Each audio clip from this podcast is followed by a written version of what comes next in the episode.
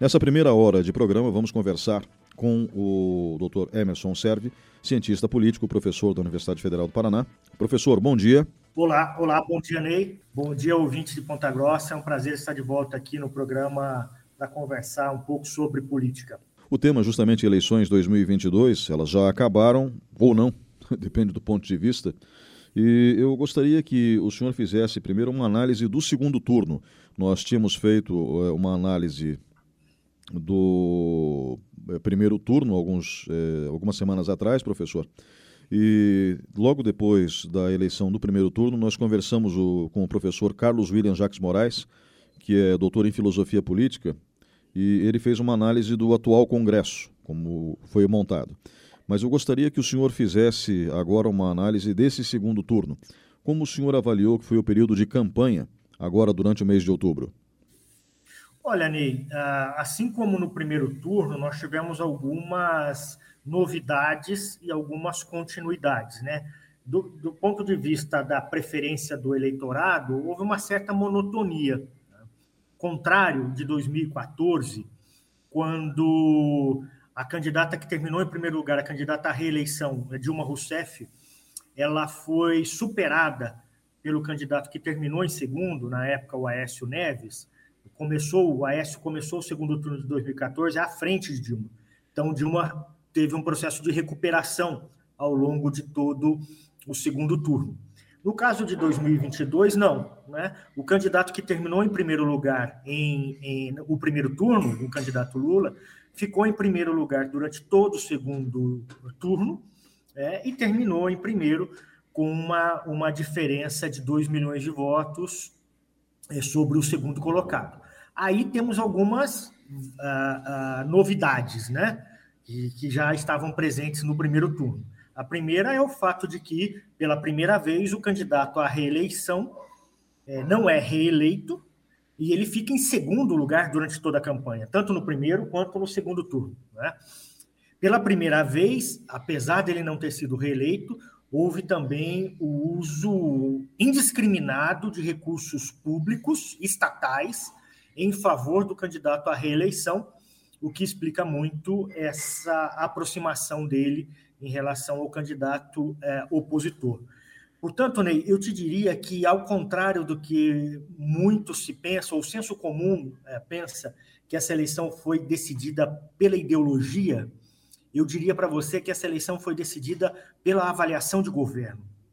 O governo atual não foi reeleito porque o eleitor, aquela parcela do eleitor que é mais relacionada ou que avalia mais diretamente as políticas públicas para decidir o voto, não estava satisfeita com o atual governo e, por isso, decidiu votar na oposição, em um volume maior do que em todas as outras três ocasiões em que nós tivemos um, um presidente candidato à reeleição. É, as camadas mais altas da sociedade é, não sentiram tanto os efeitos é, da pandemia quanto outras camadas mais pobres. Isso não só no Brasil, mas no mundo inteiro. E nós tivemos também alguns problemas na área econômica decorrentes de ações governamentais, de acordo com a avaliação de alguns economistas. Eu precisava que o, o senhor fizesse também uma análise desse aspecto. O impacto da crise na economia acabou afetando a decisão do eleitor, do seu ponto de vista, também? Ah, sem dúvida não apenas o impacto da pandemia na economia, mas principalmente a avaliação da ação de governo na pandemia e nos efeitos econômicos da pandemia. É, houve impacto em todo o mundo, né? mas as, os, os, países em que houve é, eleição durante a pandemia ou logo após a pandemia, nos nesses países em que os governantes foram responsáveis, é, tende, tendemos a ter reeleições ou manutenções, ou se não do governante, do partido do governante é, no poder. Mesmo aqui no Brasil, nós tivemos eleições municipais em 2020, né, bem no meio da pandemia, e foram eleições marcadas pela reeleição, pela manutenção dos governantes, em especial aqueles governantes que atuaram de maneira responsiva, né, com responsabilidade no combate à pandemia. É, isso não ocorreu no governo federal em boa medida porque o presidente fazia questão de se identificar como alguém fora das linhas gerais de combate à pandemia, como alguém que discordava das medidas mais é, defensáveis, digamos assim, né? E uh, o discurso era que isso geraria um poder, um problema econômico, como de fato gerou não só aqui em todo o mundo. E aí a consequência foi que as ações do governo para é, é, minimizar ou combater os efeitos econômicos não foram bem sucedidas, em especial no ano de 2021, entre 20 e 21. Né? Naquele ano de 2021, nós tínhamos como principal mecanismo público, né, de, de, política pública para reverter os efeitos negativos da pandemia na economia, o, os preços públicos, né, os preços controlados pelo poder público, em especial os preços de energia, que estão na base do processo econômico. Né? É, não só combustíveis, mas energia elétrica também, no caso brasileiro. Né? E esses preços não tiveram nenhuma responsabilidade social no ano de 2021. Eles só foram passar a ter alguma responsabilidade, ou seja, alguma intervenção do governo sobre eles, no ano de 2022, quando já estava caracterizado o interesse eleitoral, eleitoral ou eleitoreiro, como queiram, é, sobre o controle desses preços. Aí, nesse momento, o eleitor já começa a desconfiar e não tem o efeito que o governo espera, ou pelo menos no volume que o governo espera. Eu estou dizendo isso, Ney, mas não é para ninguém imaginar que alguém pode imaginar que houve um, um resultado contrário, estrondoso, né, o atual governo. Não, né, foi, uma, foi a eleição mais apertada da nossa, da nossa história recente, né, desde a nossa redemocratização, e é, foi esse resultado, apesar de todas essas políticas públicas é, incorporadas a partir do primeiro semestre de 2022, com fins de reeleição. É, apesar disso, não foi suficiente. E não foi suficiente, Ney, porque tivemos uma grande novidade esse ano, que foi a maior participação. Pela primeira vez, é, uma, um resultado de segundo turno apresenta uma abstenção menor do que a abstenção do primeiro turno. A abstenção do primeiro turno foi de 20,9%, quase 21% do total do eleitorado, e a abstenção do segundo turno ficou em 20,5%. É a primeira vez que isso acontece. Em geral, o eleitor ele tende a não a participar menos do segundo turno do que do primeiro. É, essa maior participação indica é, uma possível explicação para o resultado final. Quer dizer, havia sim um, um embate em torno de manter ou não manter o atual governo, e isso estimulou o eleitor a participar cada vez mais, né? principalmente no segundo turno, quando comparado com o primeiro. É, é, como que o senhor avalia as manifestações que aconteceram após o resultado das, das eleições? Olha, Ney, é, de certa maneira, é, não é, não, não, dá, não dá para se dizer que sejam normais essas manifestações, né? mas é, é, também não podemos dizer que elas foram surpreendentes. Né? O principal líder dos manifestantes é um político que, na sua carreira de 30 anos de, de atividade pública, nunca demonstrou uh, muito zelo pelas instituições, pelas regras e, e pela forma como se faz política. Em especial nos quatro anos de governo, foram quatro anos de embate, de disputas institucionais, de tentativas de confronto com as instituições para transformar o nosso sistema político em um sistema institucionalizado, em uma democracia institucionalizada, substituindo-a por uma democracia personalista, né, onde as pessoas seguem cegamente um líder e aquilo que ele diz. Né? Uh, mesmo que não seja explícito. Né? Evidentemente que o presidente eh, Bolsonaro não fez nenhum chamamento público e direto para essas manifestações, mas os manifestantes estão na, nas ruas em função de tudo aquilo que se fez nos últimos quatro anos, eh, praticamente. Então, eh, eu diria para você, essa eleição de 2022 não foi só não foi apenas para definir quem será o próximo presidente. Essa eleição de 22 foi para definir se nós vamos ter uma democracia institucionalizada ou uma democracia personalista. Se nós vamos recuperar as instituições e fazer com que todos, é, inclusive os que foram derrotados, aceitem o resultado, ou se nós vamos continuar defendendo que determinadas personalidades mantenham-se no poder, independente do que elas façam é, do ponto de vista institucional ou do resultado que elas é, é, obtenham com suas políticas públicas.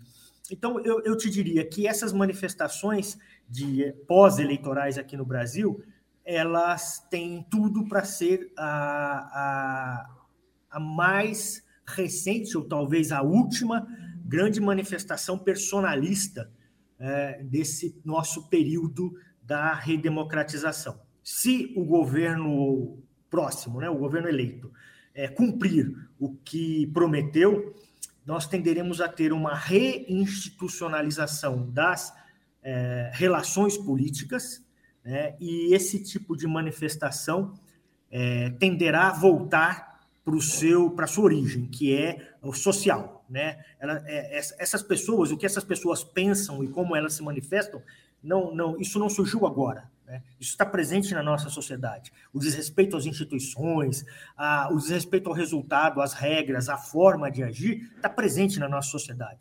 Né? Está presente na nossa sociedade em todos os segmentos sociais. É, agora, a cristalização disso no ambiente da, da institucionalizado da política é que é recente, é que é novo, né?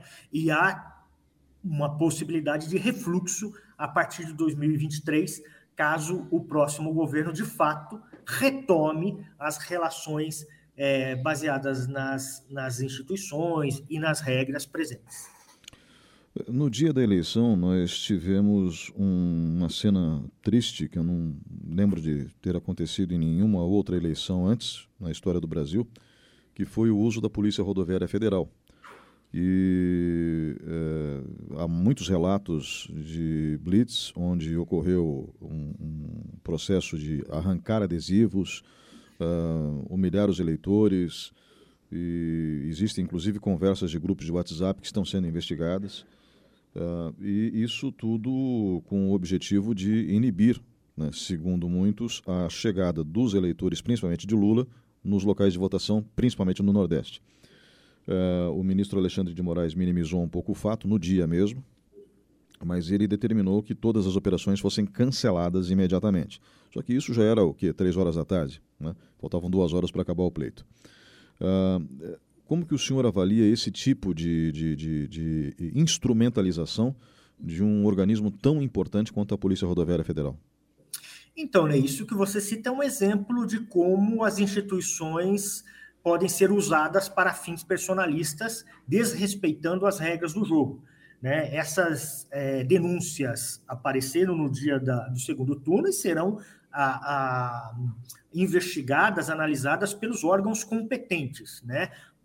Para quê? Para que uh, in, in, instituições, organismos da burocracia estatal, como a Polícia Rodoviária Federal, por exemplo, ou a Polícia Militar do Rio de Janeiro, há também denúncias de que a Polícia Militar do Rio de Janeiro atuou mais ou menos da mesma forma, né, que esses órgãos da burocracia estatal não sejam instrumentalizados e usados para fins é, personalistas para fins de atender determinado grupo político. Né? Eles atendem ao Estado, eles, eles, eles prestam serviços à sociedade e não a um grupo político. Quando há um desvio de conduta, ficando esse desvio provado, os responsáveis precisam é, responder por isso dentro das regras legais, dentro das regras institucionais, sem perseguição pessoal. Mais uma vez é provado, é, eles têm que ser responsabilizados. O nosso problema né, é que muitas vezes a gente acaba, por conta de um corporativismo que existe é, em todos os setores, mas o mais evidente é no, é no setor público nesse caso, a gente acaba deixando que maus servidores públicos consigam se manter na carreira e dependendo dos interesses, né, quando o interesse é de usar a, a, a, instituição, a burocracia para fins políticos, esses maus servidores são os mais adequados para estarem postos é, decisivos, né, em postos-chave. Então, o que a gente precisa, se a gente conseguisse combater dentro do serviço público o corporativismo e quando aparecesse uma primeira denúncia contra um servidor, eh, essa denúncia fosse investigada, ele fosse é, é, denunciado e chegasse às, às vias de, finais, né, as vias de, de, até mesmo exclusão do serviço público, provavelmente haveria é, é, menos força de trabalho disponível na burocracia estatal brasileira para fins politiqueiros e personalistas, é, como a gente tem visto por aí. É, essa situação da, da PRF realmente preocupou muito, porque é um, é um organismo muito importante. Eu, particularmente, sempre respeitei muito a Polícia Rodoviária Federal, que eu acho que faz um trabalho brilhante no seu dia a dia. Mas, enfim, uh, foi, foi, foi triste de se ver aquilo. Agora, e mesmo agora, Ney, mesmo agora, a, a maior parte da força faz um trabalho exemplar. Exato, concordo. O problema é quando você tem é, pessoas em cargos decisórios, né, em cargos de decisão, é, é, dificultando a exemplaridade do trabalho. Aí toda a força paga. Eu, eu, gostaria de falar um pouco com, com o senhor agora, o senhor já fez uma avaliação das manifestações e tal. O, o senhor acredita, e muitos desses manifestantes acreditam piamente que é, vão conseguir impedir a posse do presidente eleito, né? o que caracterizaria um golpe de Estado.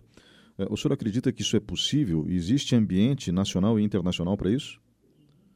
Ambiente internacional não existe e não existirá. Ambiente nacional não existe e dependerá muito da, da estruturação da nossa, das nossas elites, tanto econômicas, quanto políticas, quanto sociais. Né?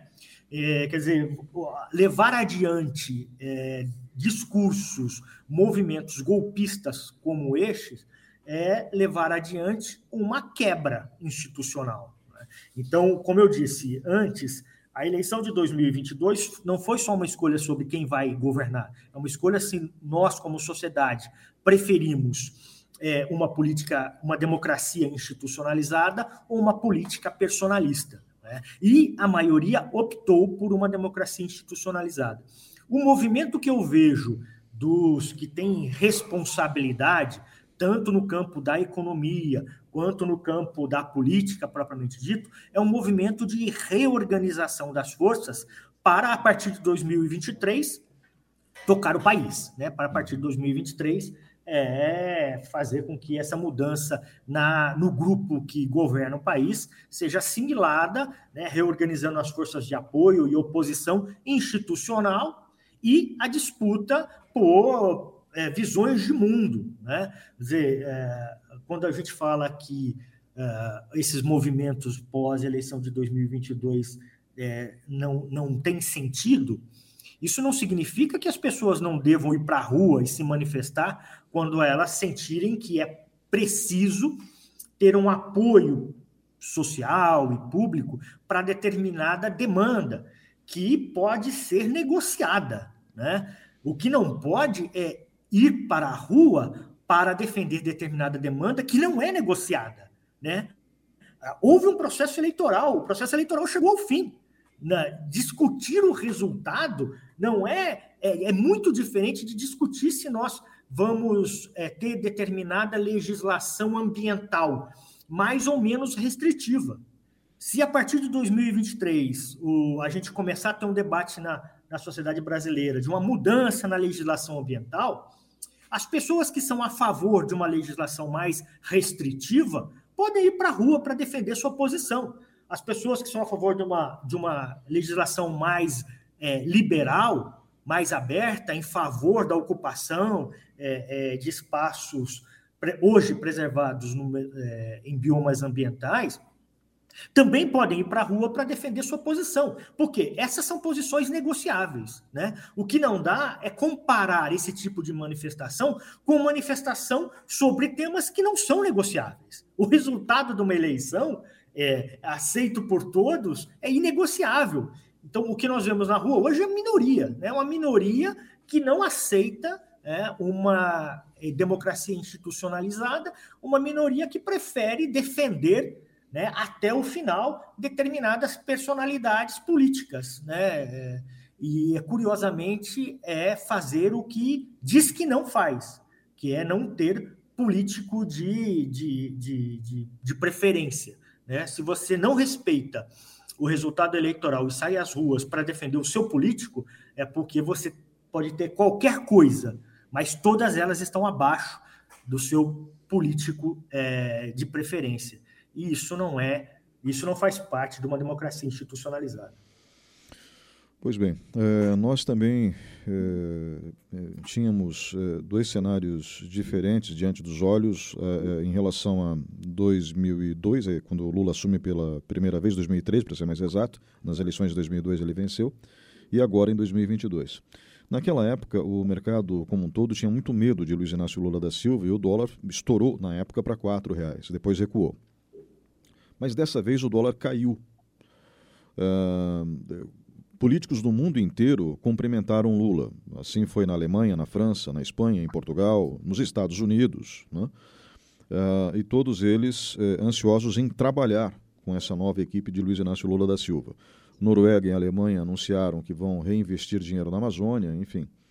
Uh, que leitura o senhor faz dessa reação do mercado em relação a 2023, eh, eh, ou seja, quando o Lula, em tese, assume, e eh, em relação a 2003, quando ele assumiu? Ney, eu te diria que tem uma. A principal diferença é que em 2023 Lula já é conhecido. Ele passou por um governo de oito anos, né? Então, do ponto de vista internacional, não há nenhuma surpresa, nem do ponto de vista nacional. O grosso da, da massa econômica brasileira não tem do que é, desconfiar, né? Ah, de novo, reforço que é uma minoria é, é, politicamente mobilizada, é, que continua se manifestando, que trata como se fosse algo absolutamente desconhecido. Agora, então, essa é uma principal diferença. Né? Em 2003, Lula não era conhecido, havia, havia dúvidas, suspeitas sobre como ele poderia é, é, agir no governo. Em 2023, ele é conhecido.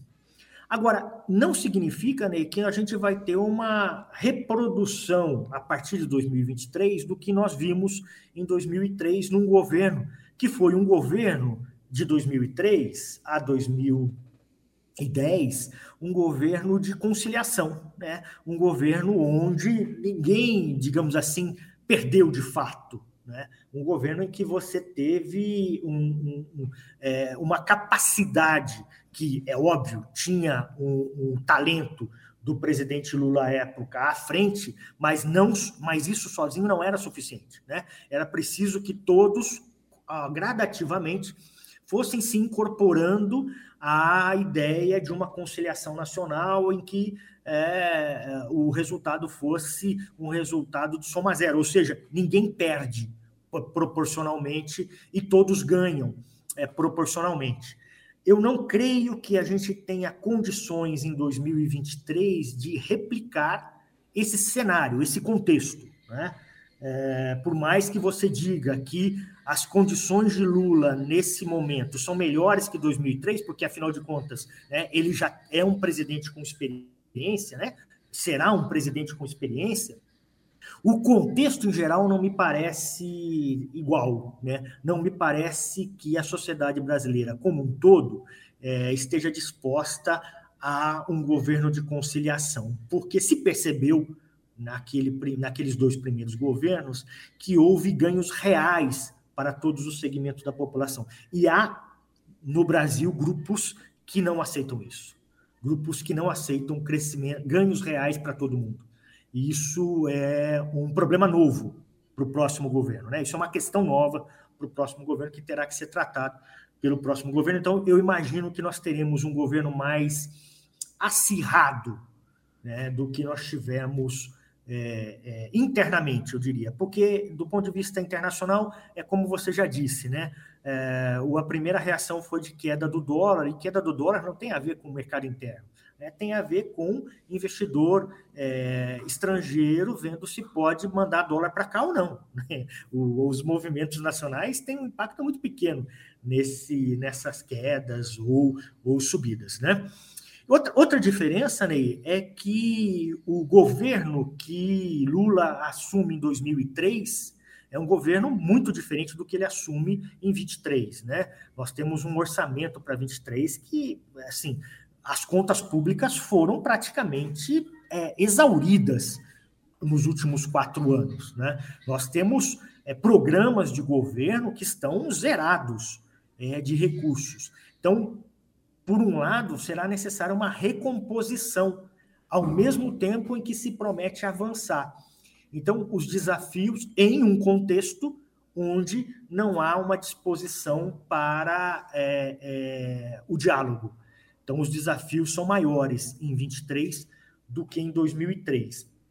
Mas, só para complementar, Ney, eu te diria que tem uma, talvez uma diferença que vá no sentido contrário do cenário que eu estou traçando, que é a possibilidade de um refluxo desse movimento que nós chamamos de bolsonarismo na arena eleitoral a partir de 23.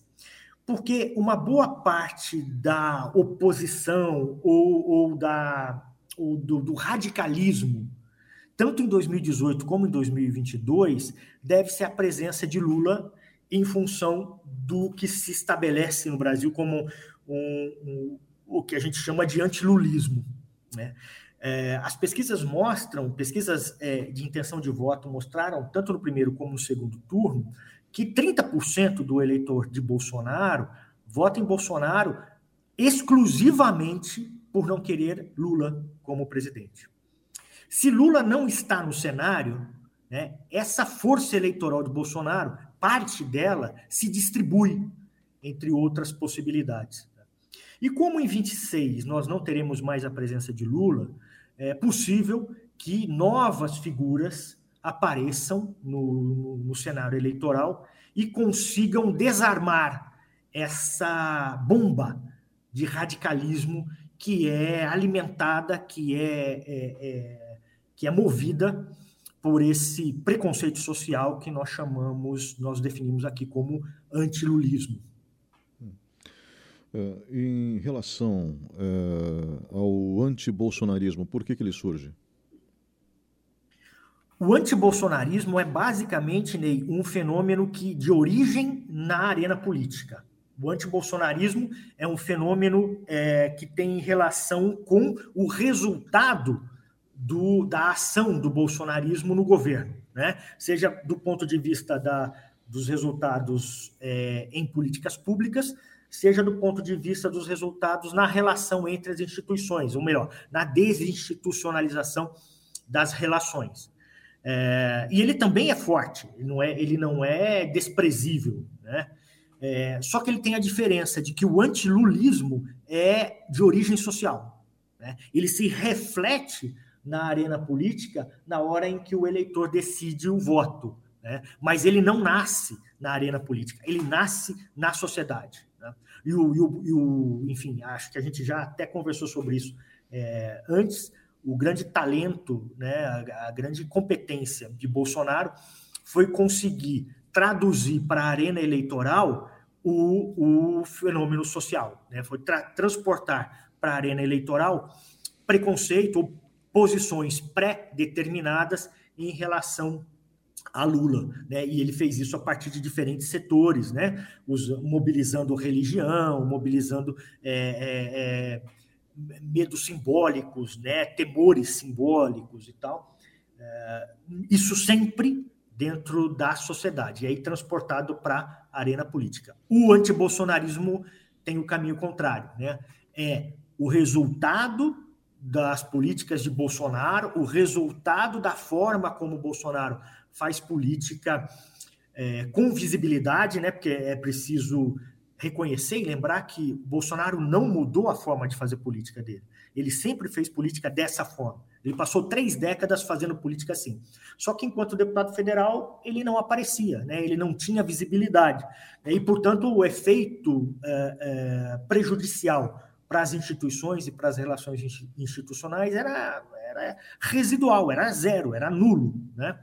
No máximo, o efeito negativo era para ele mesmo, como quando ele sugeriu o fuzilamento do Fernando Henrique Cardoso é, por conta da mudança na, na regra da Petrobras, né, que ele chamava de privatização da Petrobras, o máximo que ele conseguiu foi quase ter o um mandato cassado né, é, na Câmara de Deputados, é, mas não, não gerou nenhum, nenhum constrangimento entre é, poderes. Né? Como presidente, é, ele manteve a mesma forma de atuar, isso mobilizou permanentemente a sua base eleitoral, né? isso o identificou permanentemente como representante do antilulismo, uh, e, como consequência, gerou crises permanentes também em, é, entre instituições, problemas na consecução, né, nos resultados de políticas públicas, e isso tudo foi criando como é, consequência o que, o que se chama de antibolsonarismo e que teve reflexos é, eleitorais em 2022. Uh, vamos falar também sobre um outro aspecto. Uh, existe uma comparação muito grande entre a esquerda e o comunismo, né? e, e, o petismo e o comunismo. Né? E é, também tem uma relação muito grande, estabelece-se uma comparação entre o bolsonarismo e o fascismo. É, eu gostaria que o senhor fizesse é, uma análise. Existe sentido nessas duas comparações? Do ponto de vista do discurso, vou começar pelo bolsonarismo e fascismo. É, eu, eu, eu sempre costumo dizer que o fascismo não é um fenômeno político de origem, ele é um fenômeno social de origem. A gente olha para o fascismo e pensa no fascismo da década de 30, de 1930, na Itália, né, quando Mussolini chega ao poder. Na verdade, é, o fascismo que importa para explicar Mussolini no poder é o, é o da década de 20. É quando a sociedade italiana decide que não vai mais respeitar as diferenças, decide identificar determinados adversários, inimigos e inclusive em constantes é, é, agressões físicas na rua, entre comuns, entre pessoas comuns, né? É, sem contar o que acontecia em jornais e tal. Então, esse é, essa é a origem do fascismo. Evidentemente que ele chega ao poder quando aparece um líder que consegue mobilizar aquela, aquele conjunto da sociedade, né, majoritário da sociedade. Há sim relações entre o tipo de mobilização que o bolsonarismo faz para passar do apoio social para o apoio político, mas nós não temos na nossa sociedade, como um todo, né, é, a, um espírito. Ainda nós não criamos, nós não, nós não é, é, é alimentamos na nossa sociedade um espírito que fosse majoritariamente fascista. Existem sim casos que são alarmantes, que são gritantes, de comportamentos antissociais, antidemocráticos e violentos entre indivíduos é, que aparecem e devem ser repudiados pela nossa sociedade. E enquanto forem repudiados pela nossa sociedade, enquanto as instituições estiverem dando resposta, né, punindo, por exemplo, é, esse tipo de comportamento, a gente não tem é, é condições sociais para o crescimento do fascismo. Vou te dar um exemplo. Ontem, ou é, ontem, ontem de manhã, manifestantes no interior de São Paulo, em uma cidade do interior de São Paulo, é, agrediram um estudante que passava dentro de um ônibus urbano e, e os estudantes dentro do ônibus, enfim, né, fizeram o que o estudante sempre faz, né, tiraram, fizeram graça, fizeram piada, com os manifestantes que estavam ali na frente de um quartel. É, alguns desses manifestantes pararam, é, foram até o cruzamento onde, onde, o ônibus parou, pararam o ônibus, entraram e agrediram um dos estudantes. Agrediram alguns estudantes e teve um que, foi, que ficou é, mais seriamente é, agredido.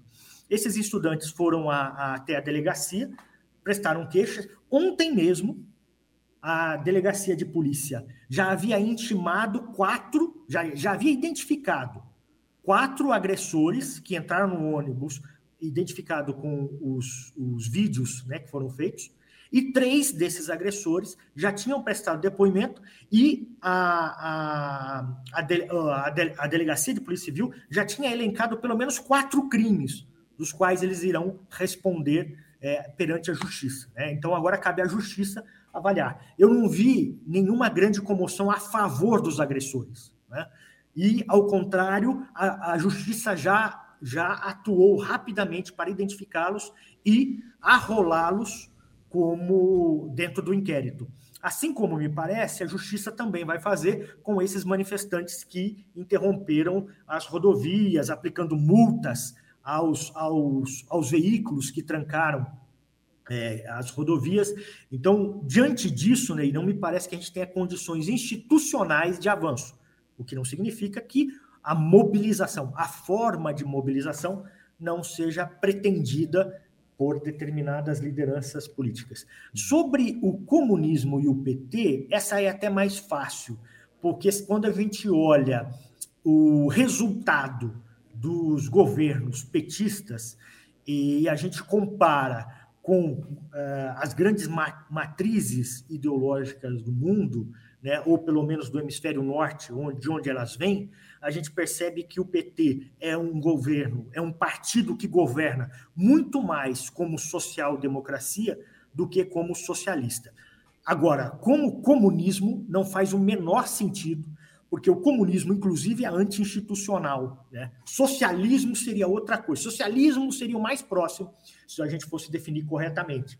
Comunismo é o fim das instituições. Né? Socialismo é o uso das instituições em favor de determinado segmento da sociedade. O que o PT fez como governo foi social-democracia, foi tentar dar um colchão de apoio, né, de sustentação para todos da sociedade, permitindo que a atividade econômica avançasse desde que ela fosse competente para isso. Né? É, o, é, então, eu diria que ele é muito mais social-democrata do que socialista. Agora, comunista, nós nunca tivemos proximidade a isso.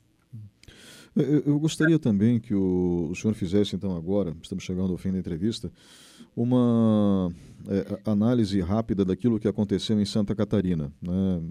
Aquela saudação identificada como uma saudação nazista, mas é sempre bom lembrar que o juramento à bandeira é feito também com, com, com aquele gesto.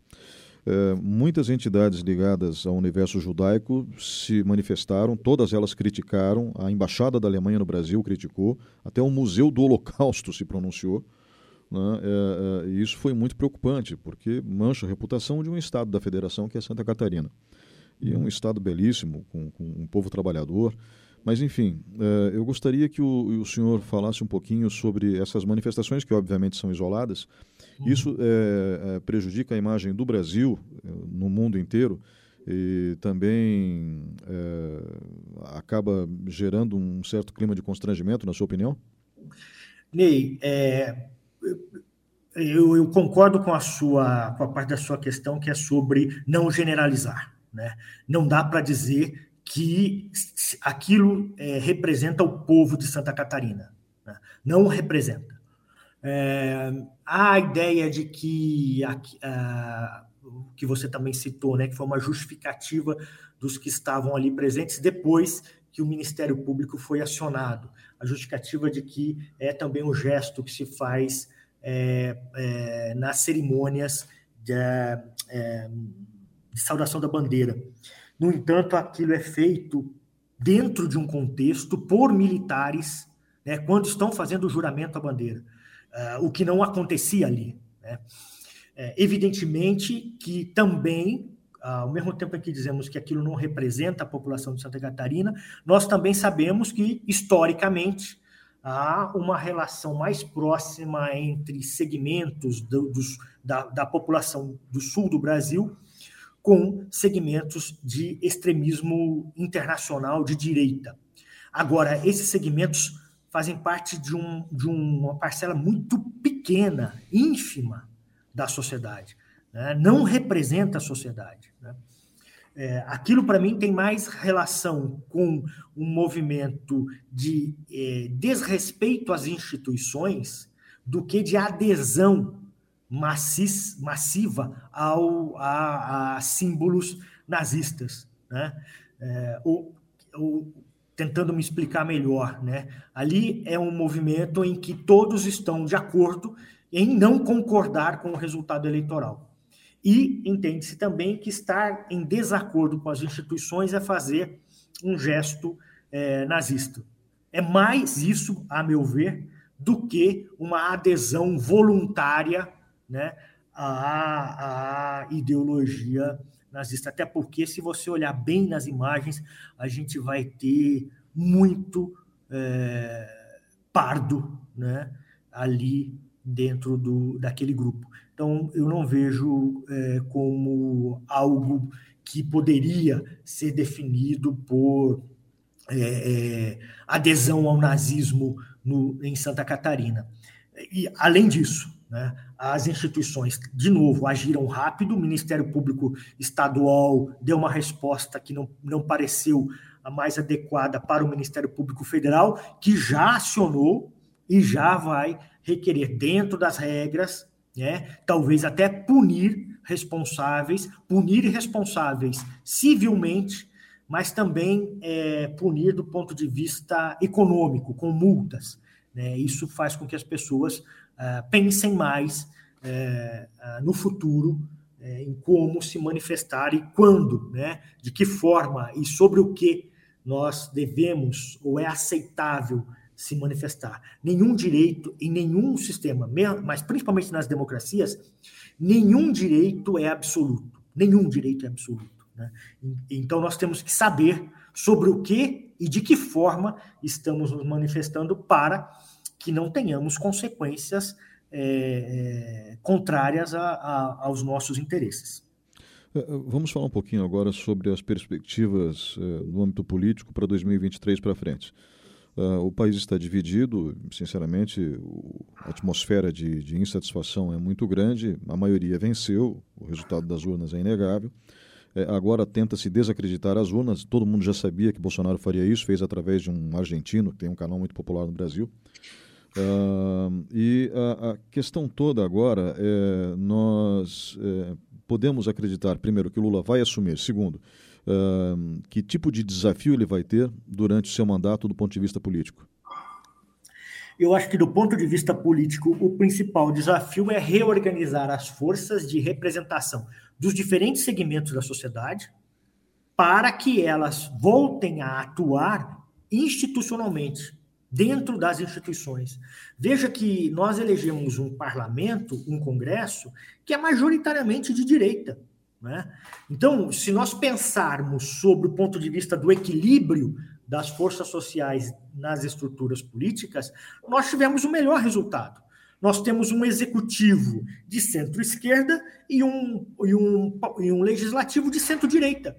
Né? Então, esse equilíbrio é um equilíbrio que permite que as forças de, com visões diferentes da sociedade possam se apresentar é, nas instituições políticas, né, na, nas organizações é, adequadas e debater as principais propostas. Né? Como se faz isso na prática? Me parece que com é, competência política. Primeiro, nós precisamos recuperar as instituições políticas, né? aquela ideia de que uh, tudo na política é ruim, tudo na política é corrupto, tudo na política não presta, me parece que vai ter que ser superada, até porque quem dizia isso até pouco tempo agora está defendendo com unhas e dentes um grupo político, portanto não pode dizer que é contra toda a política, né? então eu acho que isso já é uma, uma possibilidade de próximo passo.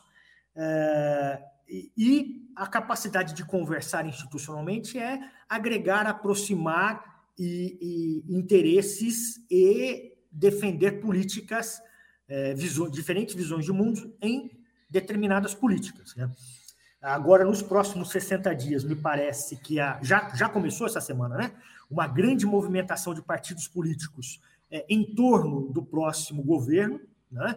Você vê o Kassab, presidente do PSD, do, do, do governador Ratinho, né, do governador do Paraná, que foi contrário, foi oposição à candidatura de Lula. O partido do Ratinho, o presidente do partido do Ratinho, disse que quer participar do governo, pode até indicar ministros e tal, portanto, não vai haver tanto distanciamento como se imaginava. Né? Quando você tem política institucionalizada, Ney, há uma separação entre eleição e governo. Né? Quando a política é personalista, não há uma separação entre essas duas coisas. E aí é por isso que sempre os resultados são mais negativos do que, do que positivos. É, então, com esse movimento né, de reacomodação das forças, agora a grande disputa, a grande, uh, uh, o, o, ponto central da, da disputa agora é em torno da eleição para a presidência do Senado e da Câmara, né? a capacidade, a competência política do Lula e dos seus assessores vai definir quanto, com que força ele sairá desses, dessas duas eleições, né? Eu acabei de citar o Kassab, e o Kassab disse que poderia participar desde que houvesse o apoio para a reeleição do atual presidente do Senado, que é do partido do Kassab, ou seja, as forças políticas elas vão se é, reagrupando agora, vão se reorganizando, né? É aquela história das melancias no caminhão, né? Conforme ele começa a andar, elas vão se acomodando e para que na próxima, a partir do próximo ano, é, politicamente o governo tenha condições de agir. Então eu não acho que o maior problema será político. O maior problema será de fato governamental, porque há uma série de políticas públicas fundamentais para o Brasil que estão praticamente exauridas, desestruturadas, é, como, por exemplo, a merenda escolar, os repasses para merenda escolar, a política de compra de alimentos de produtores locais pelas escolas públicas, praticamente destruído, é, farmácia popular, que precisará se, ser é, reestruturada. Então, a gente tem áreas fundamentais de política pública, em especial educação e saúde, que foram sendo desestruturadas e com isso gerou, está gerando um problema é, no nível estadual e no nível municipal, porque agora é, ninguém sabe como será é, a próxima etapa, no caso da educação, como será o próximo ano. Né? A gente não tem, por exemplo, uma previsão para de orçamentário para compra do material dos livros didáticos para o próximo ano. E vai começar já. Né? O ano didático começa daqui a pouco, começa em fevereiro, março do ano que vem. É, então, esse para mim é o grande desafio. É maior do que o desafio é, político propriamente dito. É sempre bom lembrar que Dilma Rousseff eh, tinha deixado um rombo na época de 170 bilhões, o rombo hoje é de 400 bilhões, né?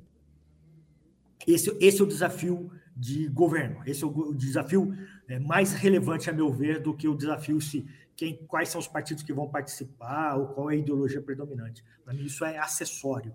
O mais importante é como ficarão as políticas públicas diante desse rombo que parece ser, nos valores que você diz aí, assustador. Muito obrigado ao Dr. Emerson Serves, cientista político, professor da Universidade Federal do Paraná. Nós vamos agora para o repórter CBN e voltamos em instantes.